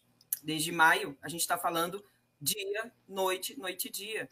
Mas a gente segue não sendo ouvido, sabe por quê? Porque quando a gente está falando de, de cocriação, cocriação de diversidade, que, né, que a diversidade é importante para cocriar, para né, avançar na inovação, é, percebam que a empatia e a condescendência de pessoas brancas entre elas é tão grande, mas é tão grande, é, que vocês sempre falam, ah, realmente é muito importante todas as diversidades, é importante a pluralidade, é importante ter muitos tipos diferentes de pessoas. Veja bem, mais uma vez uhum. apagando a questão racial, que é hoje a questão mais crítica do país. Não, não adianta, a gente vai girar em torno desse tema, e a questão brasileira hoje crítica é o racismo, é a questão racial, né? Muito por serem uma maioria numérica também. Por que, que eu estou falando isso, né? E aí, de novo, é, eu tenho que sempre me explicar que eu não estou sendo agressiva, porque tem esse estereótipo de pessoa raivosa, de pessoa agressiva da mulher negra. Então a gente tem que fazer esse disclaimer antes, né? E aí eu retorno. Ora, até 130 anos, com o status quo do jeito que a gente conhece, não tinha nenhuma diferença não ser diverso, né? Não tinha nenhum problema ser tudo igual. Agora que as pessoas negras têm mais voz, em razão da internet, principalmente, né? Que elas cons estão conseguindo ter um pouco de, de ascensão, Agora, não, agora a gente tem que cuidar de todas as diversidades, porque todas as diversidades são importantes. Ora, até pouco tempo atrás, então, não era. Então, é. Dizer, é, não era, na verdade, não era, Andresa. Claro que não era, eu sei, continua não sendo ainda, por isso que eu estou falando. Então, a, a primeira coisa que eu digo para os gestores que estão assistindo é: antes de se defender, reflita e assuma, se assuma uma pessoa racista. Gente, é muito menos doloroso é muito menos doloroso. Sabe por quê? Porque é libertador, na verdade. Que tu entendeu que tu tem um problema para atender. Tu entendeu que você precisa trabalhar sobre uma questão. Porque no momento que tu segue negando, não, capaz, eu? Porque a gente ainda coloca o racismo como uma questão moral e ela não é somente uma questão moral, né? Ela é uma questão humana, ela é uma questão sociológica, ela é uma questão antropológica, ela é uma, é uma série de questões que a gente tem que, que, que tratar. Então, o que eu quero dizer assim é que tenham a mesma empatia e a mesma e a mesma condescendência com a diversidade racial que vocês têm para as outras coisas. Porque até um, até um tempo atrás, é, quando nem se falava muito de diversidade, tá ok, tá tudo certo, tudo bem, tá todo mundo branco, tá todo mundo, né, ou enfim, outro padrão, tá tudo certo. Mas agora que existe uma tensão racial, ou seja, a gente está conseguindo tensionar um pouco mais as relações, não, veja bem, a gente não pode ignorar as outras diversidades, porque é pluralidade a gente precisa decidir enfrentar algum tipo de problema primeiro. Existem hierarquias de problemas, não, não hierarquia de sofrimento, né? Mas hierarquia de metas que você precisa atingir. E aí eu convido também para fazer o seguinte: fazer um planejamento. tudo que vocês vão fazer na empresa, vocês planejam. Planeja orçamento, planeja headcount, planeja investimento em marketing, planejam tudo, certo? Diversidade precisa de planejamento também. E ela não pode esperar. Ela não pode esperar para que você, ai, vamos, vamos construindo, vamos vendo, porque enquanto está construindo, está vendo, tem pessoas morrendo, tem pessoas né, perdendo emprego, deixando de ter boas oportunidades porque elas não estão sendo contratadas. É, e aí entra muito também naquele nosso olhar de, de startup, que eu, infelizmente, ainda também tenho muito, que é o errar rápido, né? Não, a gente faz aqui, mas a gente está tentando, vamos errar rápido para a gente consertar rápido. Mas olha só, já parou para pensar o quão mais inteligente é errar menos, não errar? Ao invés de errar rápido, não é muito melhor não errar? Então, se você parte de um pressuposto que você consegue sentar e planejar isso como uma pauta estratégica, com certeza você vai errar menos. E no caminho, você vai ferir menos pessoas. Você tem menos risco de, de, de, eh, de deixar é, pedaços pelo caminho, né? Então, eu convido, assim, a olhar para esse tema, uma, com um objetivo estratégico de negócio, porque tu não está falando de questões sociais aqui. Né? Eu, por exemplo, como empresa agora, tenho feito reuniões com, com, as multinacionais, com as empresas de tecnologia, que são as empresas que têm tensionado muito mais esse assunto do que as outras, e é, existe uma certa dificuldade em virar essa chave, né? entender que meu negócio não é uma ONG, né? eu não sou uma ONG, eu não sou um negócio social, eu sou uma empresa, eu preciso ser tratada como uma empresa, entende? Até isso. E aí eu, me, eu entendo vocês quando uh, entendo a Paola, enfim, na questão das reuniões também. Faço reuniões com empresas de tecnologia e eu preciso, ó, oh, peraí, só um pouquinho, eu sei do que eu estou falando. Porque aí tem o estereótipo da mulher na tecnologia, né? Outra coisa também mais complicada. Então a gente junta tudo e fica, fica, fica, fica nesse sentido. Então, essas duas coisas que eu, que eu aconselho, recomendo, assim, né, para que vocês é, consigam, é, de fato, trabalhar essa pauta. Assumam que ela existe. O Rio Grande do Sul, então, gente, o Rio Grande do Sul é, é, é é racismo versus racismo, é só com isso que a gente lida. Né? Esses dias a gente fez uma, uma jornalista, Amanda Remiller, fez uma reportagem sobre por que, que o Rio Grande do Sul se tornou um polo de criação de projetos de diversidade racial na tecnologia. Eu fui gravar o vídeo mencionando essa matéria, meu vídeo, para variar, teve uma quantidade gigante de haters porque acharam ruim eu estar falando mal do Rio Grande do Sul. Ou seja, é mais, é mais ruim eu falar do Rio Grande do Sul do que eu estar falando de racismo né? Sendo que são dados, eu não estou falando aqui de, ah, e talvez, quem sabe, são dados, são informações básicas que a gente pode levantar nas nossas, nas nossas empresas, né? Então, recomendo para as companhias, avaliem esse tema com um olhar de objetivo de negócio, metas específicas, claras, criação de OKRs, como tudo que você faz de planejamento, você tem um indicador. Dá para gerar também, dá para fazer o seu também. E outra, planeja, planeja com as pessoas certas, né? Não vamos planejar ali um, um polo de diversidade com 25 pessoas brancas né? exatamente iguais também falando de diversidade que não vai funcionar. Então, eu recomendo que se faça isso com planejamento e não com calendário, né? Porque às vezes a gente também faz isso. Tem um erro recorrente de as empresas fazerem diversidade com olhar de calendário e, e a diversidade não é isso, né? O impacto profundo ele vai vir a partir desse desse olhar mais sério e levando diversidade para dentro do negócio. Não sei se vocês acompanharam aí também a Gerdau, vocês têm acompanhado, embora seja um negócio um pouco mais é, indústria, enfim, mas é um super case, por quê? Porque é mais difícil de mudar, né? Empresa muito grande, com muitos anos, é muito mais difícil de mudar. E a Gerdau já colocou como meta dos seus executivos o pilar de diversidade. E se não for atingido. Então, assim, é, é um caminho longo? É, mas precisa ser enfrentado agora. Até quando a gente vai estudando, olhando, avaliando, tentando, pensando. É, esse, essa é, e aí, para fechar, é uma espera também que é injusta conosco, sabe?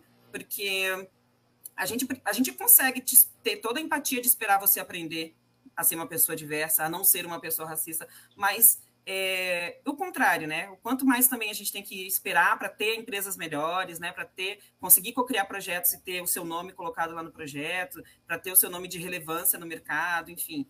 É uma coisa muito, muito crítica que as empresas estão dispensando por falta de ter, essa, de ter pessoas efetivamente olhando para isso. Enquanto a gente não tiver as pessoas certas olhando para isso, não vejo muito avanço aqui, sabe? É bem difícil.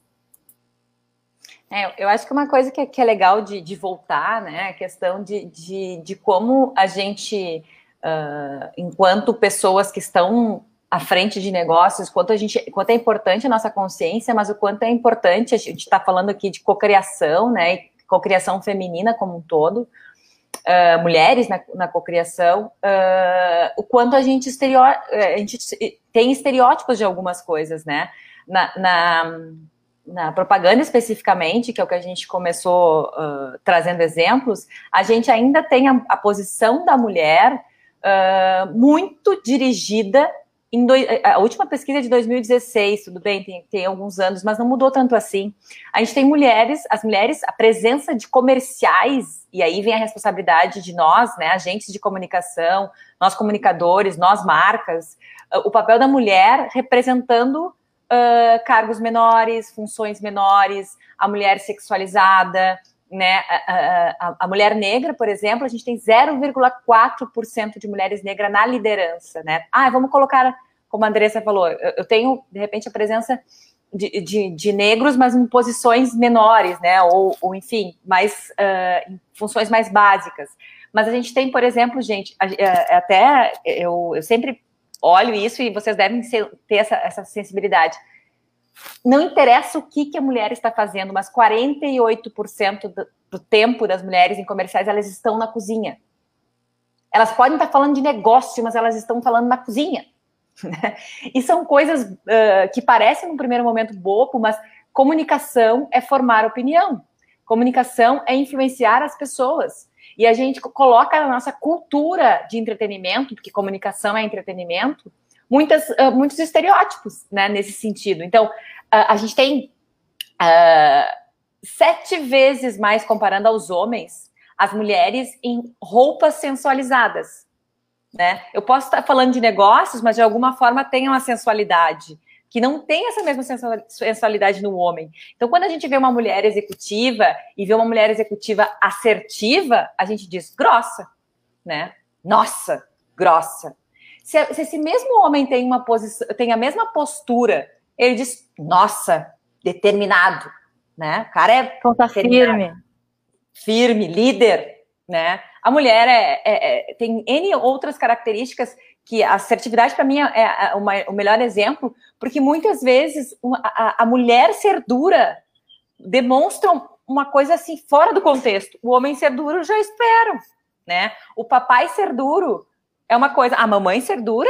Não. Mamãe é calor humano, mamãe é conchego, e o contrário também é verdadeiro, né? Então, assim, quando a gente está falando, e, e tô, tô, tô, trazendo dados assim de como, no, como nosso papel, acho que vem de uma série de coisas, né, Andresa? Desde a gente se preocupar nas nossas empresas, até a gente se preocupar uh, com os nossos papéis enquanto mulheres na estrutura familiar, que a gente não falou aqui, mas é sempre bom lembrar. Mulheres só vão chegar à liderança se a gente tiver uma uma igualdade de gênero, uma equidade de gêneros em casa, né? A gente precisa ter isso de uma forma trabalhada desde, desde eh, das crianças, a gente vai formando isso, né?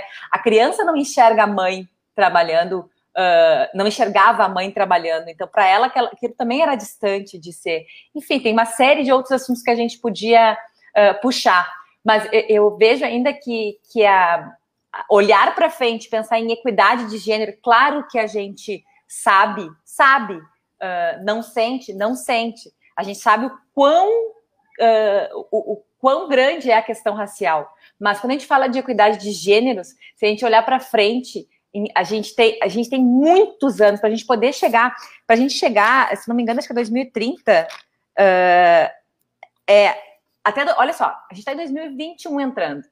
Até 2030, 10 anos, porra, dá para mudar para caramba, né? não impossível nenhum país chegar à equidade de gênero em liderança. Nenhum país. A gente está falando do Brasil, que tem uma outra questão, mas não, não é um problema local. Então, uh, equidade de gênero, de raça, de, de, de uh, deficiências, cada um tem o seu papel e o seu uh, valor nesse sentido, né? Eu acho que uma causa não abafa a outra. Embora a gente saiba as, as proporcionalidades, e, e, e, e eu acho importante nós, como líderes, não minimizar nenhuma causa. Eu costumo valorizar todo tipo de diversidade, porque eu, se, se alguém está reivindicando é porque está se sentindo de alguma forma preterido, de alguma forma precisando de, dessa atenção. Então, eu, como sou uma mulher que sim vim de uma família de mulheres guerreiras, mas não vim de uma família de privilégio, minha mãe tem quinta série, não é, não é só porque eu sou. Uh, uh, né, só porque eu cheguei à liderança que eu não enxergo quanto minhas, as mulheres da minha família lutaram né, por, por muita coisa uh, eu, eu, valorizo todo tipo de diversidade. E, e, tenho certeza que eu não tenho dores de muitas delas, né? Porque a gente não. não é, é, difícil a gente falar por outras causas, mas eu, eu gosto muito de não minimizar nenhuma. Uh, porque eu acho que dentro do seu, dentro do nosso ambiente corporativo, dentro do nosso universo de marcas, cabe a nós, comunicadores, dar voz para as pessoas falarem e dar luz para esses temas para que a gente possa mudar isso, né? Cada um dentro do seu contexto, cada um dentro da sua importância, mas eu acho que é importante a gente. Por isso que eu sempre falo de diversidade de uma forma mais plural. É claro que a questão racial, Dressa, tem uma, um peso gigante na nossa sociedade, né? Tudo que tu falou, acho que faz muito sentido e a gente tem que assumir o quanto a gente é míope muitas vezes nesse sentido de, de, de achar, inclusive, que não é racista, né? E tem todo um caminho pela frente. Mas eu acho só que é, que é sempre bom lembrar que tem outras minorias, né? A gente está aqui falando, é natural que cada um levante a, a, a bandeira pela sua voz, mas tem outras minorias que, que sofrem muito, né? De, uh, uh, que já, que, que já uh, talvez já esperaram muito tempo para colocar a voz para a rua e, e, todo mundo quer, quer, quer esse papel. Eu acho que só para complementando, assim, outra lente que coloquei foi um vídeo que o próprio Noah compartilhou da expectativa de vida de uma pessoa trans de ser 35 anos no Brasil. Quando eu li isso, eu falei, não tem nenhuma pessoa trans dentro do time da Eixo. Eu disse, tá, né? Uh, mas eu acho que, então, assim, acho que é importante essa, essa questão de reflexão uh, sobre o todo, sobre a nossa parte. Eu acho que eu li esse livro recentemente, eu peguei aqui agora, uh, que é uma reportagem muito interessante sobre o papel das mulheres e o que está acontecendo. Então, muitas mulheres, muito mais mulheres se formando em curso superior, o que, que isso vai acontecer com, com a humanidade, fala muito sobre a questão do, do século uh, século passado ter sido, ter sido muito das mulheres no mercado chegando e agora muito da saída dos homens. Uh, e explica todo esse movimento. Então, hoje, uh, como é que é isso? Se a mulher está num cargo de liderança maior, como é que, como é que as famílias estão se organizando, que impacto isso tem na economia.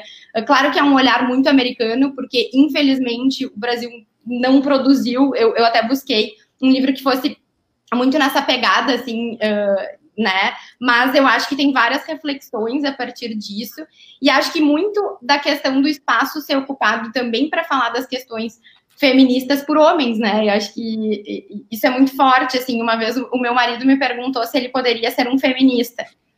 E por ignorância eu falei que não. Eu, não, não, não é teu lugar, não, não é. E aí fui buscar conhecimento, né? E aí fui ler o livro da Chimamanda, o livrinho Sejamos Todos Feministas. E aí eu cheguei para ele e falei assim: não, tu pode, tu deve ler esse livro e, e contribuir com tudo isso. Então, acho que esse próprio movimento dessa live, até a questão do antirracismo, né? Por mais que sejamos naturalmente racistas, todos temos que estar tá, uh, nos movimentando nessa luta antirracista, que é tão importante, e, e outras questões muito relevantes do feminismo e tudo mais, mas acho que esse é um movimento que a gente precisa fazer e que a gente precisa, aqui trazendo o papel da mulher na, na cocriação, a gente precisa dos homens junto com a gente, né? Eu tenho sócios homens que me dão espaço para que eu tenha o protagonismo que preciso ter, para que a gente. Então, acho que, como somos todas mulheres, é muito legal ver os comentários de vários homens aqui nesse chat acompanhando essa discussão, que eu acho que é muito, muito relevante e espero que um dia a gente não precisa estar aqui conversando sobre essa pauta, né, e fazendo essa live, mas sim trazendo outras pautas. Uh, infelizmente, ainda é necessário a gente falar sobre isso. Eu só vou fazer um comentário aí, Greta, nessa história. A primeira, primeira bate-papo que eu fiz sobre esse assunto na ARP, na plateia, a gente tinha, sei lá, 60, 70 pessoas, só mulheres. O assunto era, uh, era mulheres na comunicação e só mulheres. Foi a primeira coisa que me impactou, assim, né? Tipo, porque não é um assunto uh, exclusivo ilimitado às mulheres, pelo contrário. Eu acho que esse é um grande desafio mesmo, uh, e a gente sente isso é, hoje no nosso dia a dia, inclusive na, na Warren, cada vez mais conseguir trazer os homens para o nosso lado também e, e, e, eles terem empatia por todas as causas ali que a gente está falando. E aí eu acho que tem sim um ponto da mulher que a mulher, por ter esse lado sensível e humano mais desenvolvido, enxerga, eu acho que mais todas as questões de diversidade como um todo. É, e e para os homens, naturalmente, isso acaba sendo mais difícil. É, e, e para a gente, toda vez que um assunto de diversidade surge, parece que a gente tem que muito trazer um convencimento do porquê que aquilo é importante, ainda não é natural. Ainda não. Para a gente aqui, uh, talvez está cada vez mais se tornando, né? Para as mulheres está cada vez mais se tornando, mas para os homens ainda é muito antinatural falar disso. Sempre ainda, ainda, ainda surge muito aquele papo, ah, competência acima de tudo. É isso que me importa. Não importa o que, quem, é, quem é essa pessoa, só quero que ela seja. É, meritocracia, só quero que ela seja competente. Exato, isso ainda surge muito e a gente ainda tem que explicar, e acho que vai no que a Greta falou, isso ainda também são conceitos novos, de certa forma, né, que estão surgindo, mas eu acho que a, gente, como mulher, já, se informou mais, já entendeu mais, e aí acho que tem um papel que a Lia falou da gente comunicar talvez isso melhor, né, é, trazer é, mais é, os lados que estão aí, uh, o mainstream, é, para nos ajudar nisso e a gente conseguir influenciá-los uh, para nos ajudar nessa luta, assim, porque eu sinto às vezes que é uma luta muito solitária, é, ainda sinto que a gente ainda precisa uh, lutar muito é, para conseguir fazer uma diferença. Assim, acho que estamos, estamos no começo. Eu vejo essa questão da, da mulher abrindo espaço para a diversidade e não, não, talvez não seja só uma percepção nossa, né? Os números também mostram que mulher, como CEO, abre quatro vezes, mais, uh, quatro vezes mais as portas para a diversidade, não só de gênero. Então, assim, números de agora, 2020, né? Então, acho que tem um pouco disso uh, também, Paola, da sensibilidade, de, da nossa característica e tal, de olhar, talvez também porque a gente sofreu muito com, com a. É, é, é, é claro que, uh, de novo, né, a gente não está comparando uh, desigualdades, acho que não é isso, mas porque talvez a mulher não, não, não tivesse, não teve a oportunidade de chegar à liderança, quando chega, chega puxando outras questões que também acha que é relevante. E não acho que os homens não puxam porque não, não né? Só para até, acho que é importante dizer isso, tem muito homem feminista, tem muito homem que está pensando em diversidade, não é uma, não, né, não, não somos ser excludentes aqui, mas o muito é a grande minoria. E existem homens que estão tentando aprender, né, gente? Isso é que é mais importante. Assim, ninguém nasce sabendo. Uh, a gente se daria dicas para nós mesmas anos atrás, então tudo é aprendizado. O importante é realmente uh, ouvido bem atento, assim, eu acho que é isso que é o mais importante, né? Uh, eu queria fazer uma pergunta mais geral agora para todas vocês e dividir uma coisa que aconteceu quando eu fui convidada para falar aqui na live, porque me bateu a síndrome da impostora, assim, que eu acho que ela permeia o, da nossa existência assim como mulher. Claro, outras mais, outras menos, mas ela é uma coisa, ela, ela existe, né? E aí eu queria ver com vocês assim exatamente uh, o que, que vocês falariam para mulheres que estão iniciando essas carreiras, que ou que já têm experiência mesmo, que já estão no mercado de trabalho, mas aí querem alçar voos mais altos, querem cargos maiores, querem uh, querem ver que uh, querem enxergar que é possível ser uma CEO, ser uma CMO que, que vocês, que tipo de conselho que vocês dariam para essas, essas mulheres? É um aberto, vocês. Uh, quem quiser começar. Eu, eu, eu sofro até hoje de síndrome de impostora, não, não superei essa ainda. É, acho que a, acho que na real é uma tendência geral. É, a gente tem momentos, óbvio que não, o tempo inteiro, né? Mas, mas é bater alguma coisa que não tá fechando muito bem, algum desafio novo, algum problema que tu já pensa, putz, será que eu vou conseguir? Será que eu vou, sou a pessoa certa para resolver isso? É, enfim, é, isso, isso é um questionamento constante para mim e é uma luta constante, muita terapia para isso também. Eu recomendo para quem puder e tiver acesso para fazer isso, discutir essas questões, acho que é super importante é, como um todo, mas é com, eu acho que conversar, conversar sobre isso, falar sobre isso, eu falo sobre isso, inclusive, é, com o meu time, assim, as pessoas acham, é, inclusive quando eu assumi na Warner, até hoje falam, assim, nossa, mas tu é CMO, que maravilhoso, que vida maravilhosa que tu tem, é, nossa, tu é foda, eu digo, não, não é assim que eu me sinto, gente, não é, a maior parte do tempo não é assim que eu me sinto, é, porque eu sei que tem muito desafio, não tem o glamour, é, é 1% do negócio, tem realmente muita transpiração, e eu acho que é isso que, na verdade, me deixa um pouco tranquila. Eu sei que eu, que eu trabalho muito e que eu faço tudo que está efetivamente dentro do meu alcance e do meu escopo, então isso acho que é um, uma, um mecanismo que eu acabo usando aqui,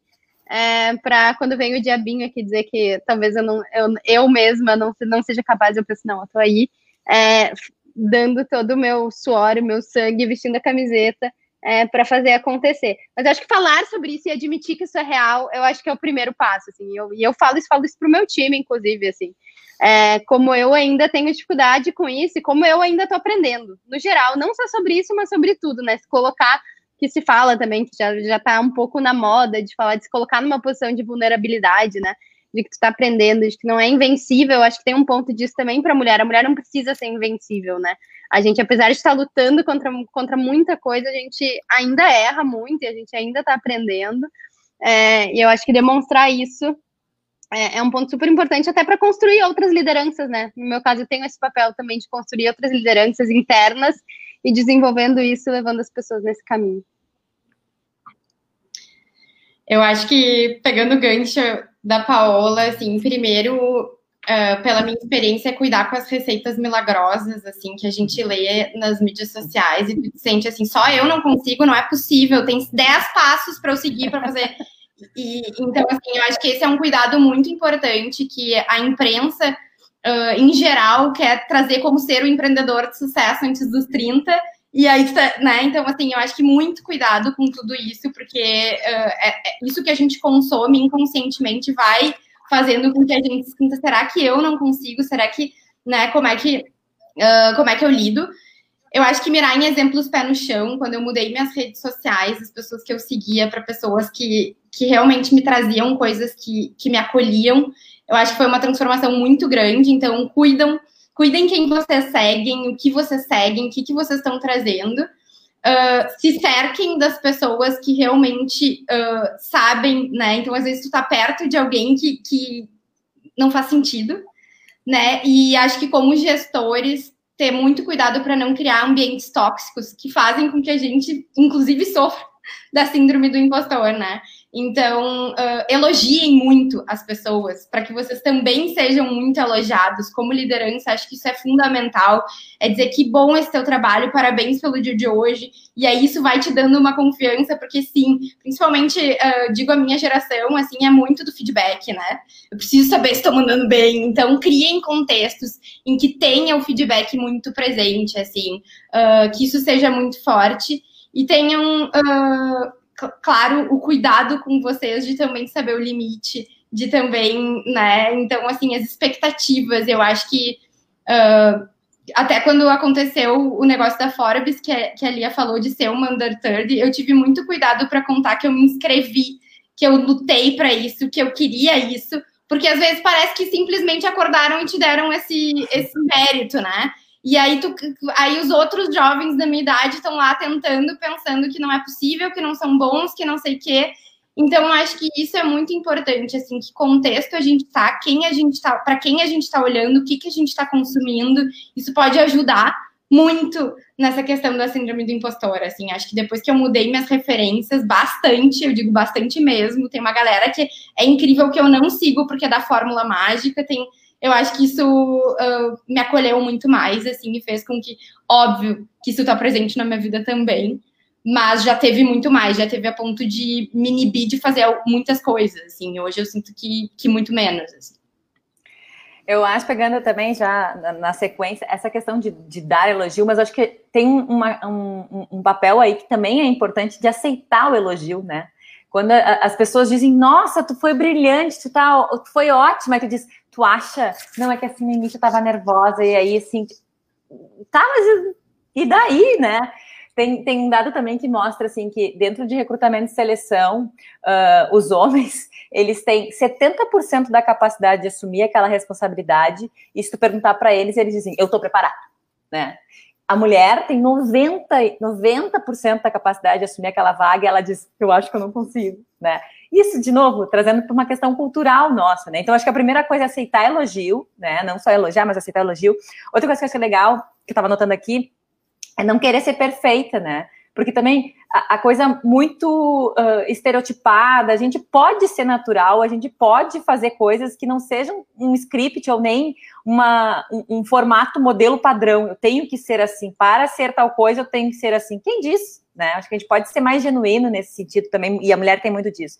E duas coisas que eu acho que super importante: equilíbrio na vida e na profissão.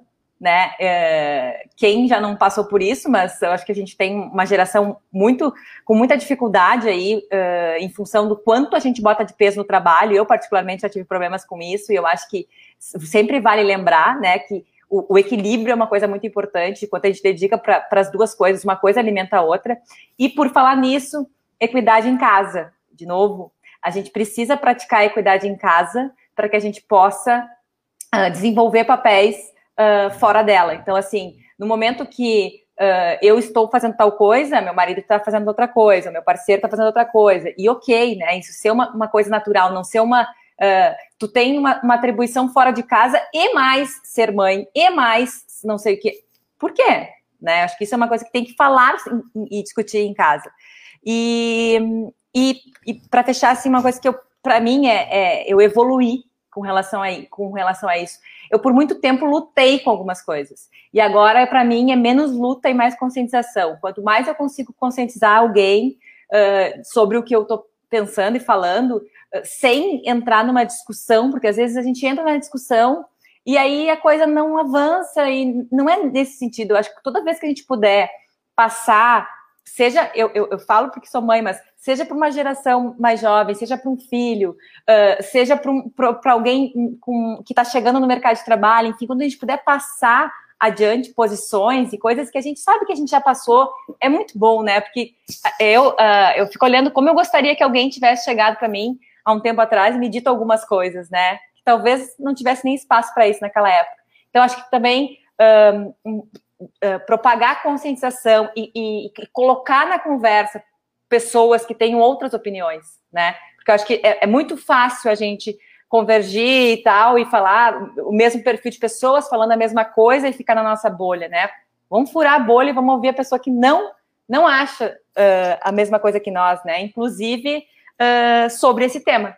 Eu acho que também é importante a gente saber o, o, o, qual é o papel, o que falta ainda para as mulheres evoluir, também é legal da gente ver, o que, que os homens acham sobre isso, também é legal da gente ver e ouvir. E eu acho que aqui, para fechar com chave de ouro, a Adresa vai poder dar uma, uma aula para a gente aí, que tudo que a gente está falando uh, uh, tem um escopo aqui de diversidade, né? Uh, de gênero, mas acho que a, a muito bem falou, ela tem uma categoria além disso, né? Mulher e negra. E eu acho que tem, tem uma outra posição aí, Dresa, que, que é legal de ressaltar, é importante ressaltar aí também.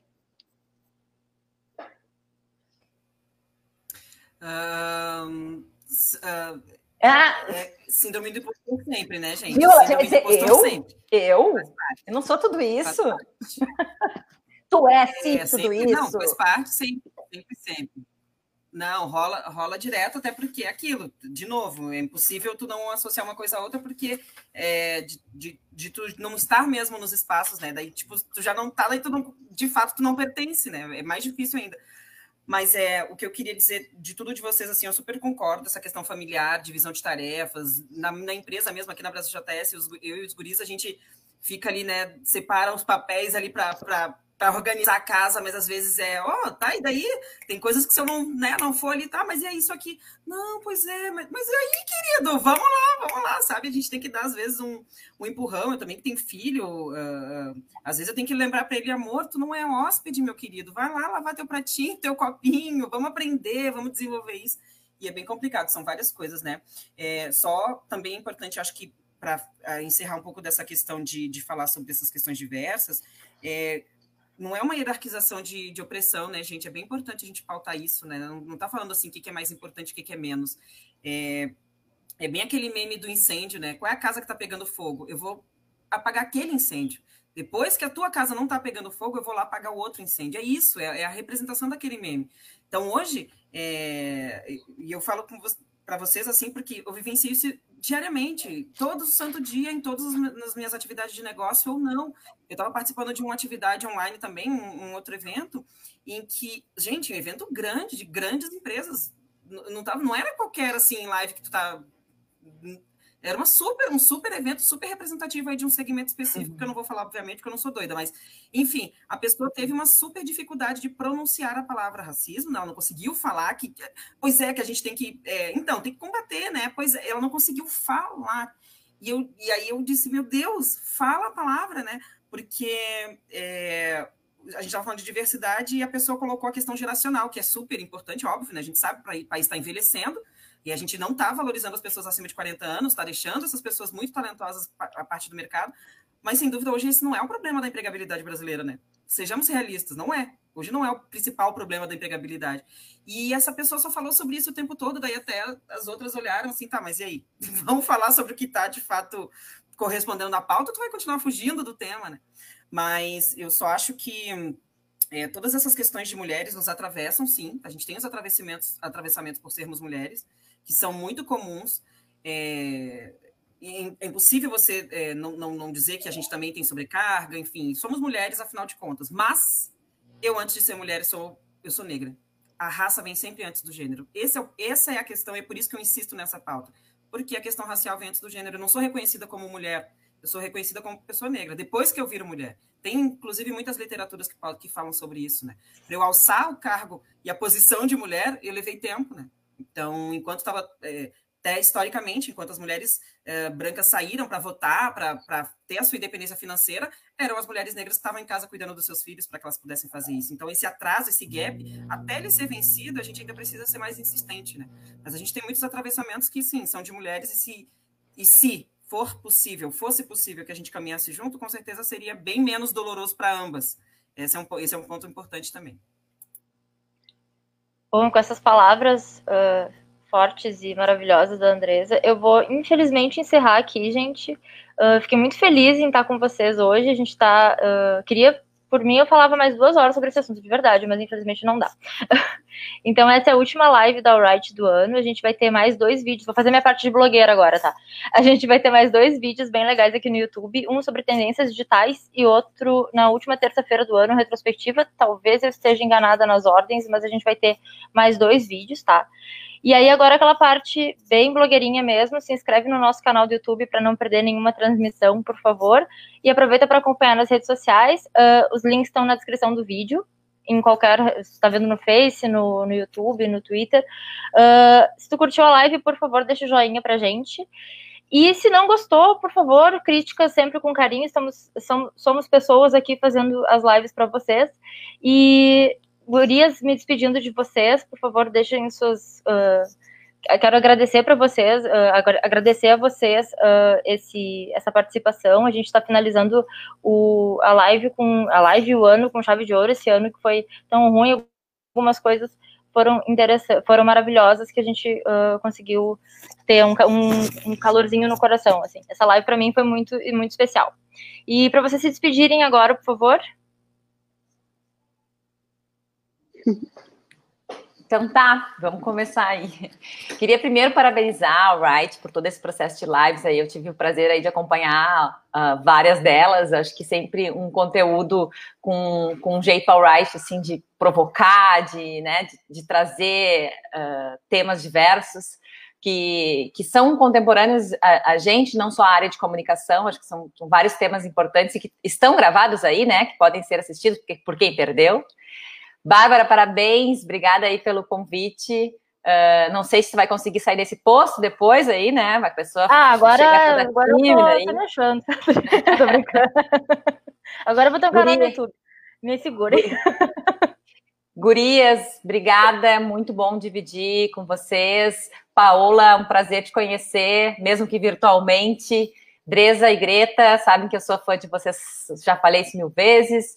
E deixar um, um uma mensagem, acho que positiva nesse sentido, né? Foi um ano atípico, foi um ano uh, com uma série de, de novas experiências para todos nós, mas eu acho que, que o que fica e que está vindo pela frente, né? A gente olhando com, com um filtro positivo, uh, tenho certeza que esse ano vai fazer a gente lembrar dele pelas experiências e pelo, pelo aprendizado que a gente teve, né? Durante esse ano, inclusive na questão de diversidade.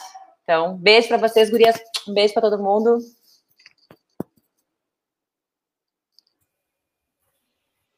Bom, então, aproveitando também, agradecer, adorei participar e conhecer um pouquinho mais de cada uma e uh, entender um pouco das realidades e aprender, como eu falei, para mim, tudo isso é muito aprendizado e todas essas trocas nos tornam cada vez profissionais mais capacitados em posições de liderança para também passar uh, as inspirações entre aspas, certas, né? Porque nem sempre tem certo e errado, mas passar um pouco mais do que, que a gente acredita, do que, que a gente vê como futuro e para onde a gente quer direcionar todo esse nosso ecossistema, né? O que, que a gente realmente enxerga como uma visão do que, que a gente quer mudar. A Lia falou antes que em 2030 talvez nenhum país esteja consiga mudar isso, mas honestamente isso não me desanima.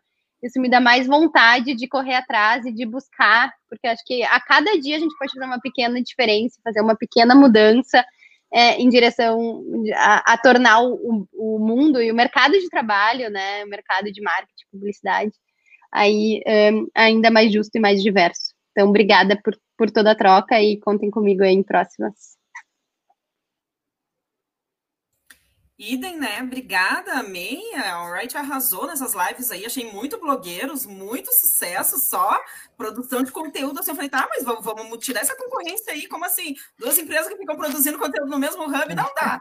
Vamos dar, vamos se respeitar aí. Mas arrasaram aí. Parabéns para o time Alright. Achei muito legal tudo que vocês fizeram. Foram, muitos assuntos, trouxeram muitos temas. Então, parabéns pela Aurora, né? Que foi lançada esse ano. Muito lindo esse projeto, Anne. Uh, um beijo para vocês, muito obrigada, excelente final de ano. E ainda, né, galera, é bom, é bom lembrar que a gente está na bandeira preta, né? Então, não está aqui em Porto Alegre, mas estamos na bandeira ultra mega Bordeaux já, não está mais nem na vermelha, a bandeira Bordeaux. Por favor, ainda a gente precisa se cuidar bastante, se cuidem nesse fim de ano ainda, tá? Beijo para vocês e até a próxima. Também só posso agradecer por esse momento de dividir essa uma hora e meia com vocês e são pessoas que me inspiram muito. A Wright é uma empresa que me inspira muito, uma irmã, e é uma honra estar ocupando esse espaço junto com vocês. Dizer que tudo que a gente faz é uma escolha política também, não partidária, não estamos falando disso, mas a empresa que a gente escolhe trabalhar, a empresa que a gente escolhe criar, o que a gente faz no mercado de trabalho, as mensagens que a gente cria. Então, como a Paola falou, todo momento é um momento de decisão e a gente pode fazer pequenas mudanças e que juntas vão formar com certeza grandes mudanças. Então, que 2021 a gente veja essa galera que acompanhou essa live e nós próprias fazendo movimentos que vão impactar muito o nosso mercado e a nossa sociedade então, de maneira tá, geral. Muito obrigada pela presença de vocês, de verdade. Estou muito feliz com com o desfecho dela, acho que a gente trouxe só coisa relevante para as pessoas e desejo um 2021 muito melhor que esse, né? Não será muito difícil, mas a gente tem que sempre torcer para uma coisa melhor. E muito obrigada para quem ficou com a gente aqui até agora. Uh, e espero que, se tu está vendo isso depois, uh, tomara que tu goste também desse conteúdo. Um beijo, gente. Tchau.